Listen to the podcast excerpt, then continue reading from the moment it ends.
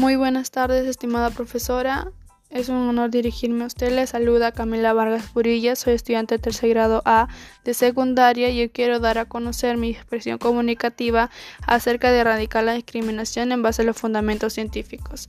Empecemos por Gregor Mendel. ¿Quién es Gregor Mendel? Gregor Mendel fue un monje agustino católico y naturalista nacido en Austria que describió las llamadas leyes de Mendel las cuales son tres. La primera ley de la uniformidad, la segunda ley de la segregación y la tercera ley de la herencia independiente, que rigen la herencia genética, que es la transmisión a través del material genético existente en el núcleo celular, de las características anatómicas, fisiológicas o de otro tipo de un ser vivo a sus descendientes.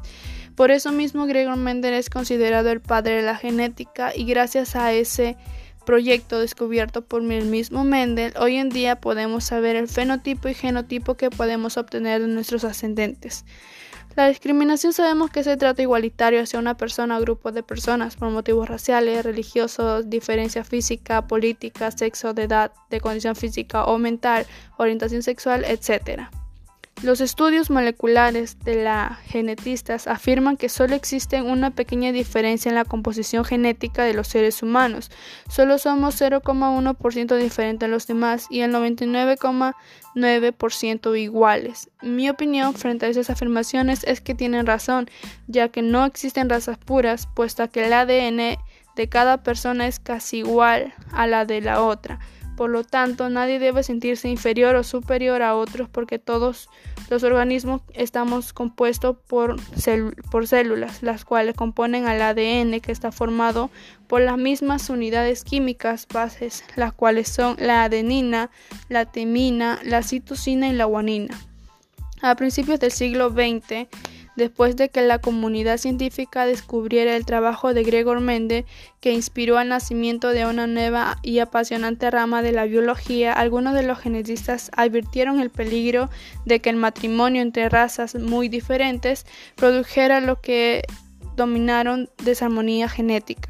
Obviamente estas afirmaciones no, no, se mantuvieron por mucho tiempo, pero pronto fueron reemplazadas por otras más difíciles de entender, como la hipótesis defendida por algunos expertos en ciencias sociales de que los niños de razas mixtas eran inferiores a sus progenitores desde el punto de vista moral e intelectual.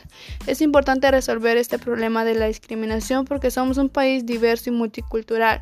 El racismo y la discriminación son males principales que aquejan a nuestra sociedad y que particularmente los mayores que sufren de, esta, discriminación son las personas de una economía baja, los provincianos, los quechuablantes o los afroperuanos ya que los jóvenes nosotros tenemos una mayor exposición en las redes sociales, algunas de mis acciones sería que podemos aprovecharlo haciendo útil en publicaciones de afiches virtuales contra la discriminación. También podemos asistir u organizar eventos o reuniones virtuales que tengan la finalidad de escuchar testimonios de personas que son víctimas de discriminación que nos que nos servirá para tomar conciencia del trato igualitario sin importar la edad, la raza, la condición física o mental o religión, entre otros. Otras acciones sería difundir por redes sociales las leyes sobre la discriminación para que la conozcan y no vulneren los derechos, porque todos somos iguales ante la ley. La otra sería difundir videos para promover la erradicación y la discriminación. Otro, crear carteles y colocarlos en zonas comerciales con todos los protocolos de bioseguridad. La pureza racial es una fantasía. Para los humanos no hay sangre pura.